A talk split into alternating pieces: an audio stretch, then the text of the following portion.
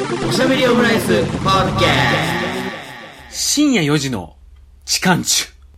田代大崎のおしゃべりオムライス。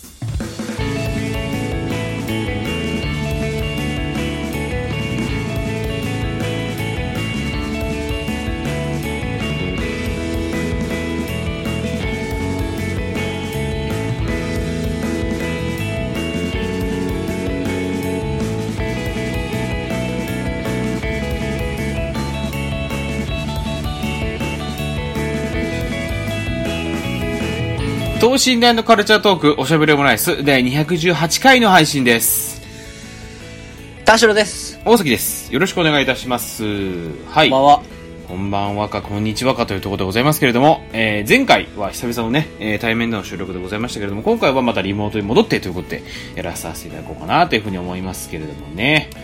あのーもうすっかり、師走ということで、えー、年の瀬も迫ってまいりましたけれどもね、あのーこのね、週、えっ、と、配信が12月17日の予定なんですけれども、翌々日にはついにこう、M1 のね、決勝戦が開かれるということでございますね。今年どうですかファイナリスト？時期でしたっけ？って思いましたけど、そうなんですね。うん、なんか去年もね、12月20日とかだったような確か気がしますけれどもね。うん、うん。あ、そうですね。うん。もう今まで一番楽しみなんじゃないですか？いやさ、ちょっと本当に、あのーなんだろうなあのーランジャ対モグライダー、真空ジェシカが、うん。M1 の決勝まで上がってくるなんて、うんありえないっすよと思いますよね。でもこれは。どのぐらい一般の人にこう、盛り上がりがさ、広がってるのか、うん。わからないですね。逆にもっとお笑いファンの人はさ、こう、うんね熱がこう上がってると思うんですけど、そうね。なんかこう、いきなり M1 の話って言ってあれですけど、なんかこう、はいはいえ演出ってあるじゃないですか。演出。うん。特にこういう大会もの、あまあ、もうワールドカップも含めてですけど、こういうこう、はいはいはい戦って優勝する、こう演出ってあるじゃないですか。うん。なんかそこがもう、出場者たちのドラマ目線になると、うん。なんかこう、なんていうかな、家族がいてとか、うん。こう売れない期間があってとかって、うんもうそうなった時に、あ、今回の、あの、マジカルラブリーのうん。背中でこうキャッチコピーで、なんかこう、人生変えてくれですね。変えてくれてあるじゃないですか。うんだもう主語が、うん。見てる人もやる人も芸人なんですね。うん、うん、うん、うん。まああと、まあ、芸人を、参加してる芸人だけじゃないですけど、うんまあここで、一番受けてる人間が、うん。まあ面白いと思って視聴者の皆さん、まあテレビの人とか、日本の人を、この人たちの生活を変えろって意味もあるのかもしれないですけど、うん限りなくやっぱりなんかこう、プレイヤーが増えてるから、ああいうキャッチコピーなのかなと思ったんですよ。まあ、今回確かにあの、エントリー史上最多って話ですからね。うん6000何、10何組ってことで。うん。そう、っていうのがあればあるほどなんかこう、普段、なんだよ、特別な人たちというよりは、うん。みんなちょっとお笑いをやってるというか、うんお笑いが好きな人たちみたいになってると、うん。なんか、それは一般化したんかなと思ったけど、うん。逆になんかめちゃめちゃニッチになってないからすごい不安ではありますね。お笑いファン向けの、みたいな。あもう行くとこまで行ってしまって、ちょっとそこまでの感じはわかんないわって、なんかわかんないですけど、こう、世の中のお母さん、お父さんがそう思ったりしてないのかなと思ったりとか。ー。まあ確かにね、こ去年のマジカルラブリーは本当にあの、漫才か漫才じゃないか論争みたいなのがありましたけれども、それでいくとね、今年のその、なんか、何、ランジャタイとか、うん。どうなんねんっていう感じが、そのお茶の間での需要がどう、ね、どういう風にされるのかっていうのはね、でもやっぱファン多いんですね、ランジャタイさん。うん。やっぱ去年のなんか、敗者復活からなんか潮目が一気に変わった感じがありますよね、ランジャタイはね。うーうんん。そうなんだ。多分なんかそこがきっかけ、一つのね、大きなきっかけだったんじゃないかなっていう、あそこからこう、あの、うっちゃんなんちゃん期が訪れて、うん。でそれを経て、みたいな、今みたいな感じがあり、感じられますけどね、なんかね。うーん。わかんないもんですね。うん、いや、本当ですよ。だって、だってし、だってさ、本当真空ジェシカにしろ、モグライダーにしろさ、まあ好きなんですけど、うんなんかこれ、M1 の決勝で見る漫才がどうかって言ったらどうなんだろうっていうふうに、今、まだちょっと思ってるところがあるから、うん。だ結構俺 M1 のその決勝はなんか、まあ、フラットに見たいんで、なんか最近のネタとかとか、あえて見ないようにはしたりしてるんですけど、あ、そうなんだ。そうそうそう。なんかいろんな、なんか、わ聞いたことないなっていう芸人に関しても基本なんか予習しないようにしてるけど、昨日なんか、あのネタパレであの、モモの漫才見ちゃって、あ、モモってこの、この漫才の人たちかっていうのをちょっと自分の中で頭紐づいちゃって、ちょっとそれはあれだったなと思うんですけど。うん。そうそうそう。だから本当最、だからど、どれぐらいそれがね、その、ね、モグライダーって言うとなんか芝さんの方がやばくなってるみたいな話がありますけど、これがなんか、どういう風に仕上がってきてるのかっていうのはね、本番でこう目の当たりにしたいなっていう風には思ったりはしてますけどね。うん。うん。まあなんか知らない人とか、うん。まあ、みんなが、まあ、いや、知らないよな。真空ジェシカ知らないっていう人、やっぱいるだろうし、うん。まあ、それこそ自分もも知らなかったですし、うんうんうんなんか、あの、キリンのネタ、てか、キリン初めて見たわって当時、うん。うん。思いながら M1 で、うんあなんかすごい面白い人いるんだなって、M1 で知るめちゃめちゃ漫才が上手い人って見るとやっぱワクワクしましたもんね。その感じがあるのかなともちょっと思ったり。キリン枠って言われてましたもんね。その、うんダークホースがね、一時期はうん。なるほど。ああ。その感じがやっぱなんか、なんかすげえ人たちが出てきたみたいな感じはやっぱ面白いのかもしれないね。そうです。いや、本当そうなんですよね。ファイナリスト9組、モモ、真空ジェシカ、モグライダー、オズワルド、ランジャタイ、インディアンス、ユニバース、錦鯉、えー、ロングコートダディ、そして敗者復活枠ということで、この10組ですけれども、なんかこのはね、もう、この敗者復活枠で金属バットとか上がってきたらもう上がってきてもうむちゃくちゃにしてくれっていうふうに思ったりもしますけどね。ここに金属バット入ってきたらもういよいよむちゃくちゃだぞっていう感じが しますけどもね。金属バットの二人も、なんかたまに YouTube 見てるんですけど、うん、あの、お二人のうん、ネタ、ネタではなくて、うん。もう一丁見てると、なんか、うんうんうんあれ、あれですね、あの二人のネタの感じとか性格、まあ通りなのかもわかんないですけど、うん。あの、今日はこういう公演だったから、うんもう死ぬほど擦られすぎてもうまん丸になったお気に入った万歳してあるわ、みたいな話してて、うん。滑らなくてよかった、みたいな話をしてて。だなんか、ちゃんとこう、これ用にはこういう感じのとか、はいはいはいはい。当然やっぱ他の芸人さんと同じような感覚というか、の中でもなんかこ、尖ってるという、うん。もう削られた演出というか、うんうんうんまあこういうの欲しいんやろみたいな感じで話してるとか見ると、M1 向きっていうのも当然あるんだろうなっていうのは、うん。聞いててちょっと安心する感じありますけどね。だからここね、ここ数年は準決勝までもう確実に来てるから、まあそこからね、こう決勝に、うん、まあだから敗者復活とかで上がってきてる、来るとまたこれ面白いのかなっていうふうには思ったりしますけどもね、というところで。あの、おしゃべりオムライス、えっとですね、次回の話なんですけれども、あの、まあこのね、ファイナリストのメンツ見てると、まあどこが優勝したとて、まあなんかこう喋りたい感じになるんじゃないかということで、次回なんですけれども、あの M1 の直後にですね、収録をして配信をしたいなというふうに思っています。というところですね。なので、そこもですね、ちょっとできればと思っておりますので、よろ、ぜひお聞きくださいというところでございますね。どうなるんでしょうね。ねえ、でもやっぱいや。誰が出てもやっぱ売れて、お笑い業界が盛り上がるっていう方がやっぱりなんか健康な感じがしますね。そうね。うん。そうだなでもなんか、ランジャタイの国崎さんはどっかで言ったらしいんですけど、なんかこのメンツってあの、新宿のバティオスとかで1000円で見れるメンツじゃねえかっていう風に言ってたらしいですけど、それを M1 の決勝でやるのみたいな風に言ってたらしいですけどね。でも本当これちゃんとだから受けた人たちが通ったっていうそうね。うん、らしいですからね。だからそこもちゃんとこう審査員もこう評価して、その通ったっていうことですから、これがね、こう、お茶の間で果たしてどうなのかっていうのはちょっと、不安半分、楽しみ半分っていうところでは確かにテレビでどうやって笑ってるかってなんかちょっと難しそうだし、うん。うん、なんか、ザベストワンみたいなのだったらハマるけどみたいな感じするけどね。そうね。うん。もうネタ中に今田耕司の声ちょっと聞こえるのもありみたいな。そうね。シーンとするとちょっとなしかなみたいな。わかんないけどね。そこがね何やってんだよみたいな。どうなるのかなーっていうのは一つね、ありますけれどもね、というところで。あの、まあ、このね、12月17日配信ということで、もういよいよもう今年も終わりと、2021年間もなく、あと半月で終了とこに、の時期に差し掛かってきましたけれども、というところでね、まあ、2021年まあ、どんな一年だったかな的なところをちょっとね、あの、個人的に振り返りたいなみたいなところがあって、はい。なんかこう、これもね、この番、あの、おしゃべりオムライスも、あの、映画だ、テレビだっていうところでちょいちょい話したりはしてるんですけれども、はいはいまあ、テレビで言うと2021年どうだったかなっていうのをちょっと振り返ってみたときに、まあ、やっぱりもう今年は何と言っても、まあ、あの、川島明の一年だったなっていうふうには、やっぱりちょっとさ 避けて通れないなっていうふうには思うわけですよね。友達かよ。明が本当に頑張ったよ今年はっていうふうに思ったりするんですけれども、あの、ラビットがね、4月に始まりまして、当初はね、こうどうなるんだというふうに言われたりところはしたわけですけども、今ではもう完全にね、あのー大喜利番組だっていう認識のもと、もう、あのー放送されているわけですけどもね。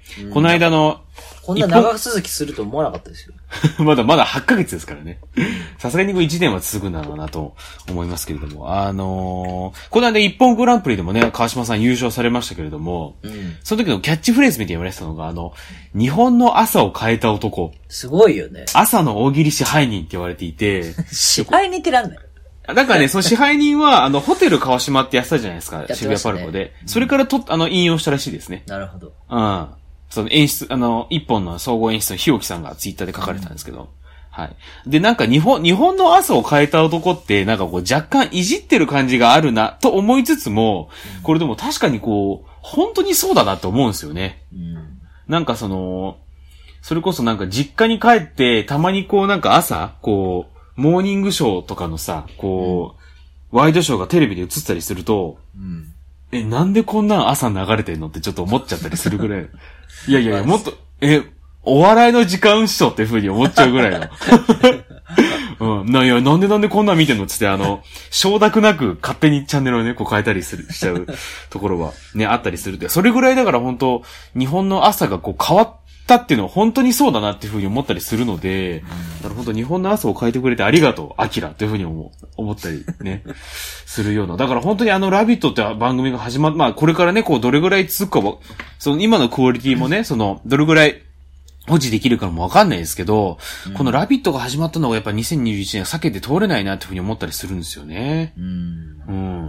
というところで、だから本当にこれは本当に長続きしてほしいなっていうところで、そこで、まあ変えてくれたのは非常に、なんか、でも本当になんか、今まだコロナ禍続いてるじゃないですか、この、あの、まあ、感染者数少なくなってきたとはいえ、その、はいやっぱりいろんなこうチャンネル変えてもね、やっぱりこう、オミクロンがどうだっていう話をしたりしていると。で、その、で、まあなんかこうね、こうスポーツの話題とか、まあそういうふうに、あの、いろいろこう、今のこの話題っていうところを、どうしてもこう、シャワーのようにこう、ぶっかけられてしまうような朝のワイドショーっていう中で、この、それとは、それとはほぼほぼ関係なく、その、ピザランキングとかをやってて、その合間で大喜利、バンバン大喜利やってるっていうね、この番組がいてくれることの、なんかこう、救いみたいなのって非常にやっぱり大きいこの一年だったなっていうふうには感じますよね。実際のとこなんですけど、うん。あの、だ、誰が見てるんですかね？その層としては。それは本当にそうなんだよね。うん。そうそう。でもね、たまにね、なんか俺、あの、最寄り駅までの間に、こうなんかデイサービス？俺ご老人の？デイサービスがあるんだけど、そこ、あの、まあ、たま、朝ね、こう出勤する時に通りかかるんだけど、そこまあテレビがあるんだけど、結構な割合でね、ラビットついてるとこだ、時ありましたね。じゃあやっぱね、こう、ラビット見たい派と、うん。そうでない派の多数決があるのかもね。そう。だから、あの、日によってモーニングショーだったりするから、だからその、やっぱり、今日は何々さんがいるからラビットかなみたいなところが あったりするのかもなっていうふうに。まあ、あとはなんかね、そのレ、何、何用レギュラーとかにもよるかもしれないですけど。いや、そんな把握してないでしょ。金曜はちょっとやっぱクッキーが結構お笑いお笑いしすぎてるからきついかなみたいなとかもね、あったりするかもしれないですけど。うん確かにね。っていうのがね、ある。でも本当に、だからなんか、それこそ僕みたいになんかリモートできてるから、朝はちょっとまあ家でゆっくりできるみたいな人が見てるかもしれないですしね。うん。うんえヒルナンデスとかわかるじゃないですか？割とこう、主婦、うん。こう、ご午後に見る感じとか、うんまあ午後に向けて見る感じとかっていうのはありますけど、うん。でもラビットってだ、何歳の、だ、誰が見てんだろうなっていうのがちょっとこう、イメージわからなかった。確かになんか未だにこうなんか、お笑いやるには朝すぎ、朝、朝すぎるっていう感じが、未だにちょっとしちゃうようなところがあったりしますけどね。なんかツイッターのキャプションで一番見てる感じしますね。そうね。切り抜きのね。び、あの、ビワのお刺身さんのね。切り抜きですね。いや、だったかな。ラビット、切り、ラビット切り抜きでおなじみビワのお刺身さんとかのね。そうなんですか。うん。ありますよね。うん。でもなんかそれに引っ張られて、そのなんか、うわその前の時間帯に言ってるザタイムもやっぱりこうなんか明るいっていうかこう全力みたいな、その雰囲気でやってるような印象がありますね。うん。あの番組はなんか、自前のツイッターでこうなんか切り抜きとかを、だったりして、そういうなんか SNS のね、活用方法もあったりしてっていうところで、そこは特色なのかな？今の、今ならではの特色なのかなっていうのは思ったりしますけどもね。なるほど。うん。ではなんかもう一つ、なんかその今年、なんかラビットみたいなこのところとは全く違う部分ではあるんですけど、ちょっと一つね、本当局地的にこうエポックメイキングだったなって番組が一つありまして、はい。テレ東で9月に放送されていた、えー、ふたという番組がございまして、あのー放送時間としてはもう9月7日から28日で、えっ、とね、深夜よ、ま4時とか、3時半とか、そういうなんかテレ東における低波枠、まあ、その、何も番組を放送していない時間帯、本来うん。に、急に流されていた番組っていう。え、あ、そういうことか。うん。これ、もうめちゃめちゃし一般的なというか素人質問なんですけど、うん。あの、テレビを放送しなくてもいい時間ってコントロールできるんですか、できますよ。あ、そうなんですね。そうそうそう。なんか、まあ、それこそなんか日曜深夜とか結構早めに、1時半とかに終わったりする曲もあるし、だからその、やってない時間帯でこう、機器のメンテナンスとかをするみたいな。なるほどね。そうそうそう。えーで、それこそ、うん、なんか TVK とかテレタマとかは割とこう、いつも早めに2時半ぐらいに終わるかな。で、まあなんか、ずっとこう、放送休止みたいな画面が流れてたりとか、で、あ翌朝の5時、6 5時とかに始まるみたいな。2時半にテレビ終わって、いや、実際見てなくても、2時半にテレビないと思うと、なんか、寂しくなっちゃうな。いや、寂しいです。その終わるときに、本日もテレビ何々の番組をご覧いただきありがとうございました。日の元には十分お気をつけてお休みください。JO なんとかなんとか、テレビなんとかです、みたいな。こう、ええクロージングって言って、こう、コールサイン、なんかあの、まあ、無線とかでもあると思うんですけど、その、コールサインっていうのが放送局に割り当てられてて、で、その放送局のコールサインを読み上げて最後終了みたいな。それ、聞いたことないです。あ、本当ですか？なんか、一方で映画館に行って、IMAX を見ると、IMAX 専用の映像が流れて、おお高まるっていう、その、専用の演出、映像、ナレーションっていうのはありますけど、うん。もうそれを聞くと無条件で、ああ、終わりかって思う、テレビの演出もあるんですね。そう、それこそね、今日収録12月11日土曜日ですけど、あの、テレビ埼玉が1時49分に終了するから、その、この時間帯にそのさっき言ってたクロージングって流れて、はい。そこからもう放送休止ってなるし、そうですね。まあまあ、あとは、まあ、10日曜日だと、そうね、TBS なんかも2時39分に終わるし、テレ東も3時10分に終わるし、みたいな感じで、うん。結構、だクロージングっていうのが流れて、それ終終了っていうのがあって。なんか、パブリックだと思ってるものが、うんなんかこう、自分に向けて提供してくれなくなる瞬間って、すごい寂しいですね。いや、だから基本そのクロージングってのを見るともう、やっぱ寂しい気持ちになりますよね。あ、あー寝なきゃっていうふうに思うし。なるよね。そういう意味でラジオの方がやっぱりありがたいんですかね。でもラジオも日曜深夜はやってないしね。ああ、そうか。そうそうそうそう。ラジオ深夜便ぐらいしか放送してないですからね。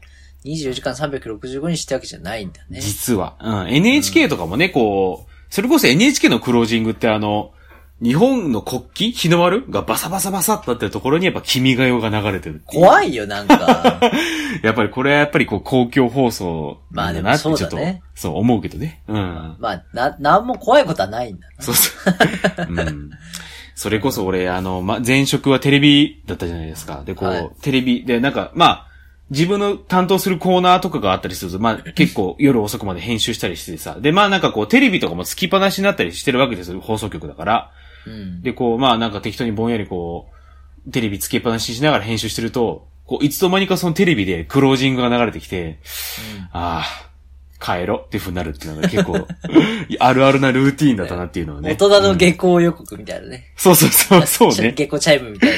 ちょっと大人の下校にしても遅すぎるけどっていう感じはね、ありますけど、そういう。寂しいね。そうそう。まあそういうなんかそのクロージングが流れた後、本来は何の番組も放送、まあだから、クロージングが流れる前か、一応前なんですけど、本来何も番組が放送されてない時間帯で流れていたのがこの蓋という番組うん。なんですよね。面白いですね。そうなんですよ。あの、で、まあ内容がね、どういうのものかっていうと、正直ちょっとあんまりこう、なんか私の言葉ではちょっと言語ができないので、ウィキペディアをこう丸読みしたいと思うんですけど、今から。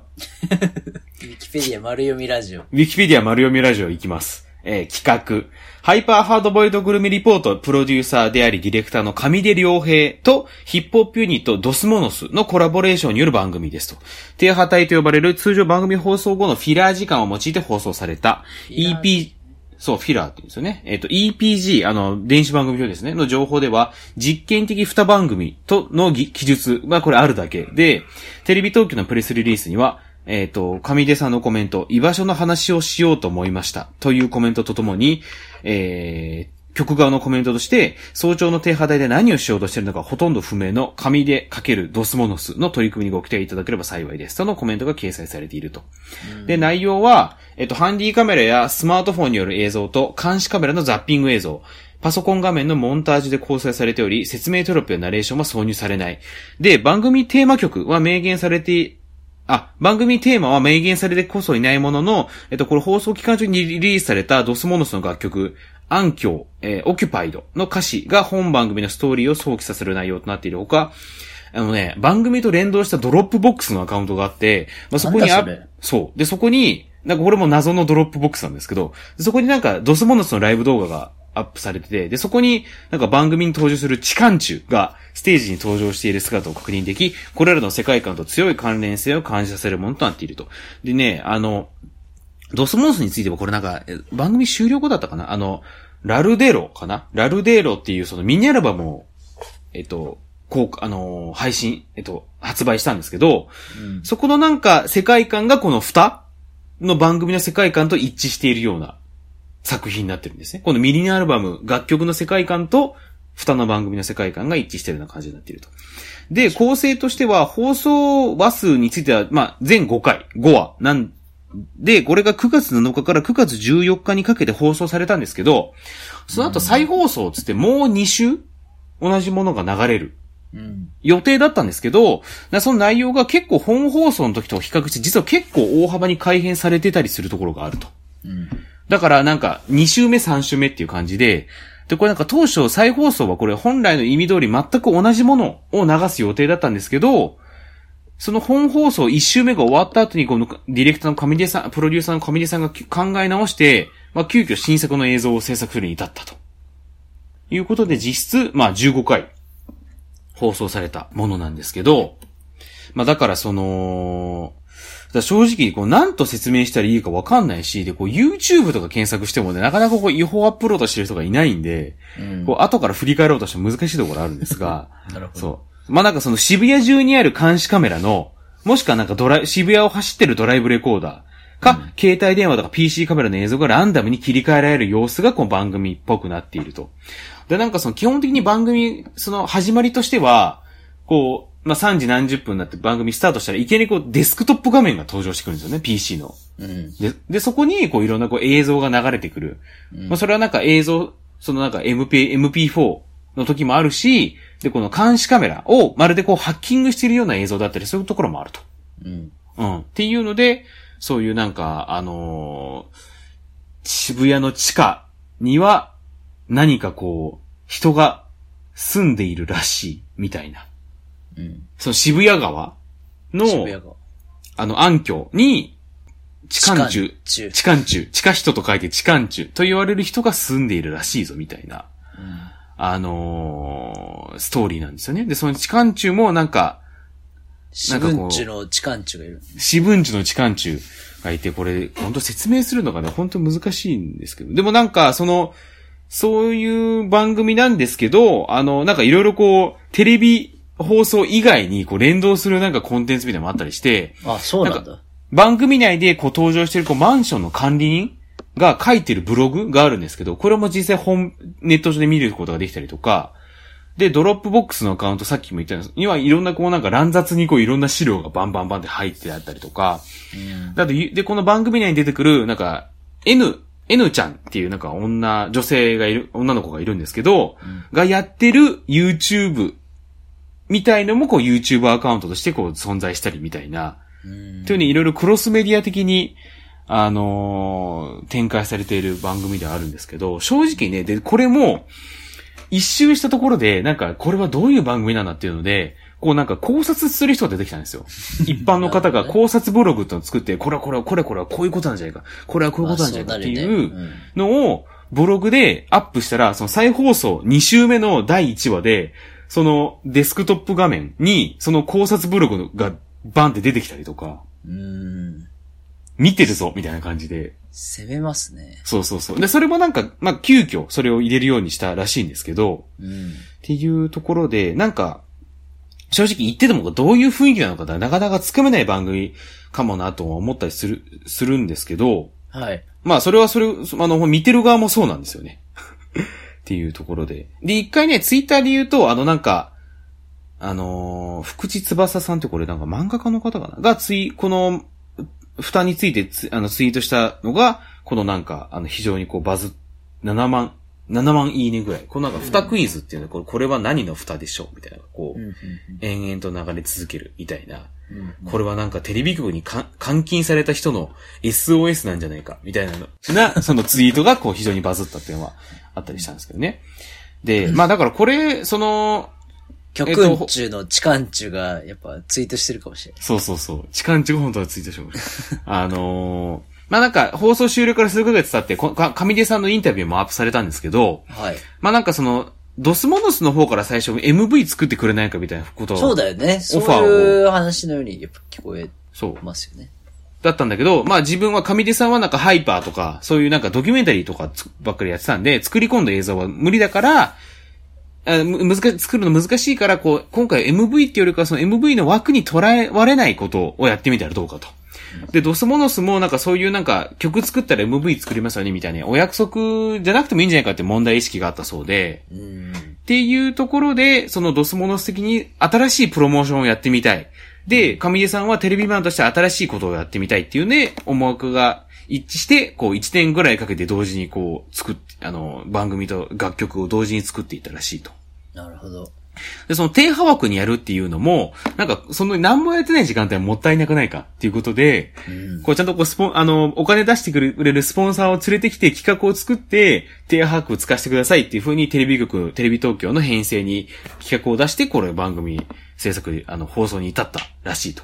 ん？あ、じゃあスポンサーがいるってこと？あ、で、これがね、ちょっとまたこれ後ほど触れたいと思うんですけど、あのーまあ、そもそもドスモノスのプロモーションの一環っていうことで、多分そのユニバーサルミュージックから多分お金が出てるなるほど、なるほど。そうそうそう。はずだし、あと、これちょっとずっと謎だったのが、あの、さっき、こう、えっと、デスクトップ画面を立ち上げるような演出って言ったじゃないですか。はいはい。で、番組の終了の時あの、なんか、Windows のこうなんかコマンドプロンプト、あの、まあ、Mac で言うとターミナルみたいな画面がドルルルって流れてきて、それがまあ、あの、スタッフロールになってるんですけど、うん。そのスタッフロールが流れた直後に、シャットダウンしていますって表示が出るのね。うん。で、そこに出てくるロゴが、あの、あの、8にスラッシュ。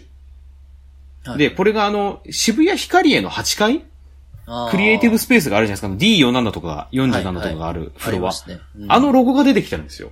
うんうんだからこれも何らかの形で、なんかスポンサー的な感じで関わってるのかなっていうふうにまあ思われていたんだけど、うん。だから多分その2社がな一応なんかお金出してくれるスポンサーみたいなところで来てるのかなっていうふうに思いつつ、で、このなんか光へのこの8階がどういう関係なのかっていうのがずっと分かってってなかったんだけど、うんうん。っていう中で今まさになんですけど、渋谷光への8階で2店っていうのをやってるんですよね。じゃあやっぱそうだったんだってことあやっぱそうだったんだっていうので、まあ、これが12月21日までやってるので、そのなんか2点の中で番組の映像もちょっと流ってるらしいので、ちょっと興味のある方は見ていただきたいなというふうに思うんですけど、っていう中で、まあ、そ、まあ、多分そういう流れでこう低波枠で流すようになったと。うん。いうことだと思うんですよね。で、で、なんかその、その低波枠で全然よくわかんない不思議な映像がずっと流れていたと。ね、この監視カメラっぽい映像もあるし、これ、え、生なのか？とかさ、その、これは本当にハッキングしてるのかとかちょっと思っちゃったりするぐらいの、そうだよね。そう、映像だったんだけど、これなんでかっていうところで、上出さんにこれ、狙いを聞いてたところ、あの、不可解な映像を、不可解な映像を無理やりお茶の間に届けたかったと。うん。異物が突如家に侵入してくる感じを出したかったっていうふうに言ってて、いや、そうですね。で実際これ発想は完全にガンツですね。そう、あ、あガンツも異物、まあ、あの、球体？はい。家、まあ、その中にこう、突如異物がこう差し込まれるってところから始まるのがやっぱりこう、一般の人がうんうん、うん。みんな目を引くっていうのはやっぱそうですもんね。うん。異物を見るぞっていう異物の空間はやっぱりなんかこう、あんまりこう、食所気味というか、ああるよなってとこあるんで。そうですよ。だから僕も一回最初このテレ東のね、その、プレスリリースとかでこういうのやります出てきてどうなんだろうと思って、ちゃんと深夜3時半まで起きてて見てたら、いや、これはなんだっていうふうにね、ちょっと、結構ビビりましたからね、シャープワン放送してる時とかね。うん。あの、視聴者にやっぱり驚いてもらいたかったと。で、それがテレビの醍醐味だっていうところで、まあ、なんか、テレビってネットに配れたりって言われてよく、よく言われてるけど、ネットで驚く体験って実はあんまりなかったりするんじゃないかと。自分で情報を取りに、取りに行くし、サムネも結構わかりやすいものが多いじゃないですか。そうですね。いや、本当そう。っに。ていうので、地上波のテレビだとなんか急にこうなんか、殴られる感じがすると。うん。不意に。惰性でテレビつけてたらなんか突然、なんか事故っぽい映像が流れると。うん。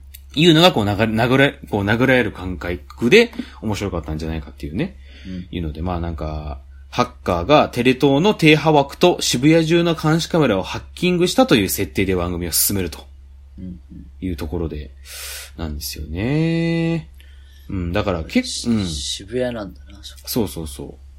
そうですね。えっ、と、っていうところで、まあなんかそういう、まあ2021年に、まあ、なったというところで、まあさっき、その、まあ、上出さんのインタビューでも触れてられてたように、あんまりこうテレビってこうもうネットに、あの、追われてオワコンだよね、みたいに言われたりしてるところもあるけど、こういうなんか、あのー使い方もあるんだっていうのを2021年に知ることができたなっていうふうには、なので一つ、これもエポックメイキングだったかなっていうふうに思いましたね。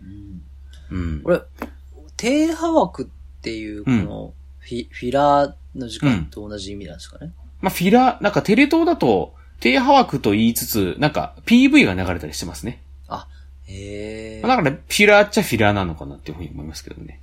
その時間の活用方法って他なんかあるんですかね？そうね。だからそれでいくと、でも何でも流していいってわけでもないのか、やっぱり。まあそうね。いや、な、流すことはできるけど、うん。流すことによる弊害もそれはあるってことだよね。そうね。まあもちろんその、メンテナンスに使った、使ったりしてる時間でもあるから、そこはなかなか削っちゃダメってのもあったりするし。なるほど、うんそうか。でもなんか、低波枠じゃないけど、一回あったのがなんかガキ使だったかな？の罰ゲームで、松本さんが、さっき言ったのクロージング？うん。を、あの、自分でやるっていうのありましたね、生で。だから当時、なんか、日テレのクロージングってなんかあの、鳩がこうなんか飛んでるみたいなアニメーションだったと思うんですけど、うんそれをこう、松本さんが、あの、鳩の着ぐるみ着て、あの、生放送でやるっていう罰ゲームもあったりしましたね。生クロ、そう、生クロージングっていう罰ゲームはありましたね。それは、一番罰を食らったのはスタッフじゃないですか。まあでも誰がやろうがね、あの、それは生クロージングって企画はあったりしたでしょうからね。緊張感ありますね。うん。ちなみに言うとこの、えっと、蓋は低波枠でしたけど、フジテレビでもね、5 6年前ぐらいだったかな。あの、似たような、あの、コンセプトでイブのすべてっていう番組があったんですけど、これは、なんか女性の、あの、家に監視カメラが仕掛けられてて、それを覗き見するみたいな演出でしたね。うん。だだこれをどっちかとホラー？あの、えっと、放送禁止とかをと手掛けてる長江さんっていう方がディレクターやられてたんですけど、そういう、なんか。そうそうそう。それはなんか、あの、テレビ欄、新聞のテレビ欄には載らないっていう。あ、らそれもい。そう。なんか、あの、テレビ、テレビの EP、電子番組表をこう細かく見てると出てくるんだけど、うんうんうん。いわゆる新聞のラテ欄には載ってないっていうので、これ、だからもうこれも急に始まるっていう、急に始まって、なんかそのホラーっぽい価格で、女性の部屋の監視カメラの映像が流れてる。それこそそれもあれか、なんかベッドの下から出てくるみたいな演出もあったような気がするな。そういうの、それはどっちかというとホラー寄りなんですけど、うん。それも似たようなコンセプトで、っていうのはあったっていうのは一つありますね。水曜日かってなるやつですね。うん。あの、いた、いたら、ベッドの下にいたら怖い説っていうのね、ありますけどもね。うん。まあだからそういうので、まあこれは本当にあの、一つエポックメイキングだったなと思いますし、今、それこそ二点、光でやってますし、皆さんもぜひね、ちょっと見に行っていただけたら面白いんじゃないかなっていうふうには思うなっていうのは。ねうん。紙、そうそう、そういうのありますね。うん使っちゃいけないとことか、なんか普段人が見てないと思うところで何かやるっていうのはちょっと面白いですね。そうですね。あとはなんかそう、まあテレビ、なんか本当テレビを媒体に、まあ広が、なんか広がっていく感覚っていうのもありましたし、その、なんかメディアミックスも、なんかことされにこうメディアミックスって言ってるんじゃなく、なんか画面、テレビの画面上にヒントがあって、で、そこから視聴者が勝手にそれを拾っていくみたいな。単純にまあ、大崎さん好きそうポイントが多いっていう感じありますよね。まあ単純にそうなんですよね。だからこうテレビに、あれこれ、N、これ N ちゃんの YouTube チャンネルじゃねみたいな感じで、こう、アドレスバーに移った、こう、何文字列を必死必死にメモって、で、それを実際打ち込んでみたら、あ、本当に YouTube チャンネルあるじゃんみたいなのとか、なんで普段全然ゲームやんないのにそういうの好きなんだろうね。それこそリアル脱出ゲーム TV も好きでしたからね。うん。まあ、謎解き要素があるんですかね。うん。でも実際なんだろうな、ゲームはなんか、ゲームの世界っていう風に思っちゃうかもしれないですね。そのなんか、こうなんかディスクとかさ、入れてさ、で、そのディスクで起こる世界で終了じゃんみたいな風に思っちゃう何ディスク入れてること自体からいじってんだよ。テレビはこう、なんか電波で届くじゃないですか。ディスクとか入れてさって、今時プレステのことディスク入れねえしな。そうだよね。みんなダウンロードしてんだよね、ああいうのってね。だからこれでもう、いかに俺がこう、普段ゲームをやってないかっていうのがわかりますよねい。や、なのになんかそういうこう、なんていうのかな、隠し要素があってこう、展開していくっていうのは、得意では好きそうだなっていうのは。うん。だ、なんかほ、本来の枠組みをなんか、から外れてる？でも逸脱はしてないみたいなうん。のが好きなのかもしれないですね。え逸脱した話ちょっとあるんですけど、うん。その、なんですか普段、うん。あのーずっとここは一般開放されているであろう場所うん。って、あのー駅？駅。駅の 終電は存在するじゃないですか。うん。うんうんうん。終電は終わると、あ、やべえ、ど、ど、まあ、最寄り駅じゃなかったりすると、うんあ、やばい、終わっちゃうなって思って走ったりとかすることありますけど、うん。でなんか、最寄り駅じゃないところで、うん駅が終わる瞬間をこの間見たんですよ。あー、クローズってことですか、駅が。いやそれを閉店？閉店？閉店、駅が閉められる瞬間を初めて見て、ちょっとこう、仕事の都合で。うん。で、えっと思ってこれは、仕事、仕事の都合で閉められる瞬間を見たって いや、まあ、で、遅くなって う、ん、ああ、そうね。あの、駅で、あの、こう、なんだ遅い時間にいたんですけど、うん。うん。あの、普通にちょっと寒かったから、うん。あなんかこれどうしようどうしようと思って、なんか一旦携帯の充電とかしてて、うん。で、駅の開発前でちょっとなんかぼーっとしてようと思って、お茶でも買おうかなとか思って、うなんかこう、ボケっとしてたら、うん。あ、もうシャッターシャッター閉めるんで、シャッター あの、はい、もうシャッターの時間なんで。でなんかもう、完全にこっちからするとは、初めて、駅から追い出されるっていう瞬間なのに、向こうからすると毎日のことなんで、あの、そうだよね。もう、あの、全然、じ、時間なんで。はい。あの、時間っす。って。あ、ラーメン屋かなっていう感じのテンションで。まあ、向こうからしたらないや、でも、まだ終電まであと4分あったんですよ。なのに。シャッター閉めるから、うん乗らないんなら出てけよ、みたいな。ああ、なるほどね。え、どう、うーん、経路、帰る経路とか、一駅歩いてこっちから電車乗ったらまだと家の近くまで帰れるかもとか、なんかいろいろ調べてたんですよ。うん。あーとか思ったら、もう、うん乗らないんだだから、君はもう、シャッターしか言わないんですよ。うん。なんだこの感じ悪いな、この駅員とう思っん。て、まあ、しぶしぶ出たんですけど、うん。だからなんかそのテレビが終わる瞬間にちょっとこう近くて、うん。あの、電車が終わるのは知ってても、うんなんか駅自体がクローズ、プチッとする感じ、うん。シャッターが閉まる、降りる感じっていうのは、なんかどうにもこの自分の中ではこう消せないというか新鮮な感じがあって、で、シャッター閉めるじゃないですか。うん。で、なんか一部のシャッター閉めて、うん。あの、しばらく開けてて、最終的にその最後のシャッター閉めるっていうなんか順番みたいなんですけど、はいはいはい。シャッター閉めた後に、駅員同士が、うんなんかお決まりのなんかこう、ちょっとこう、ムーブみたいのがあって、はいはいはい。なんか二人ともう、元ダンサーなのか、うん。まあ全然見た目はそんな感じじゃないよ。あの、先輩駅員と後輩駅員なんですけど、うん。なんか一人が、あの、シャドーボクシングしてるんですよ。うん。おじさんの方が。で、一人はその元ダンサーなのか踊ってるんですよ。うん。なんかこれ PV なのかなってその時思ったんですよね。はいはいはい。おじさんの駅員がシャドーボクシングしてて、うん。まあちょっと若めのシャッターシャッターって言ってる人が、うんなんかこう、ブレイクダンスみたいなのちょっとしてて、うん。で、どんどんシャッターが降りていくんですよ。うんうんで最後、その足元だけ見て、これ何見てんだ今って。ちょっとこう、テレビが終わるクロージングに近いというか、なんかこううん不思議なものを見せられてる感じが、今聞きながらちょっと思って。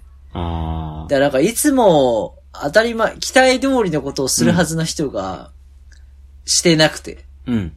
いつも自由に出入りできて、そこに滞在することを別にお金を払ったりとか、うん。なんかこう、選ばれてそこにいるわけじゃない、みんながそこにいられる場所っていうものが、なんかこう、そこから締め出される感じっていうのが、ちょっとこう、し明け方のテレビの放送なんかすごく似てるのと、なんか蓋に近いなと思って、うんうん。すごく不安な気持ちとちょっとワクワクした気持ちがありました。ああ。それって駅で地下鉄の駅ですか？地下鉄じゃないね。あ、地下鉄じゃないのか。うんなんか地下鉄だったらね、その駅員さんが、あの、地下中だったかもしれないなと思ったんです 始まるんですね。はじ、そっからだから地下中になるのかもしれないと思ったんですけどね。あるいはアングラマンかもしれないですけど。東西線なんであの地下に続く線路ではありましたね。ああ、そっか。